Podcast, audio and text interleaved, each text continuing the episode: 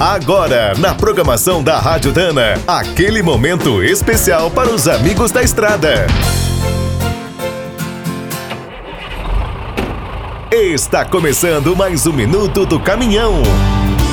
Fique por dentro das últimas notícias, histórias, dicas de manutenção e novas tecnologias.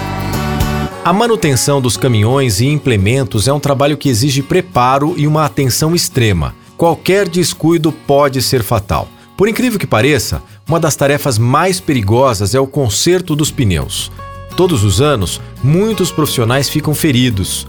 Segundo Rafael Astolfi, gerente de assistência técnica da Continental, é possível evitar a maioria dos acidentes com cuidados bem simples. O especialista reforça que é preciso descartar as peças danificadas, usar sempre o ferramental correto e os equipamentos de proteção. Se o borracheiro notar algo estranho num pneu, o certo é esvaziá-lo antes de retirar do veículo.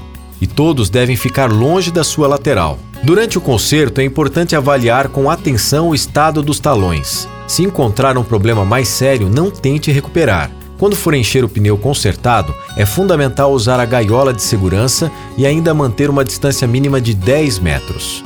Rafael também alerta que na hora de talonar os pneus, a pressão não deve ultrapassar os 150 psi e nem pense em montar com fogo.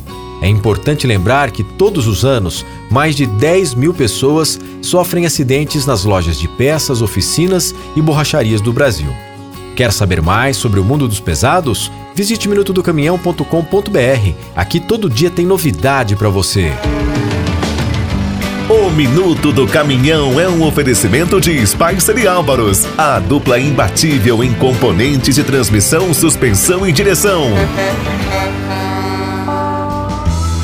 Quem é do trecho já sabe, para ficar bem informado, a Rádio Dana é sempre a melhor sintonia.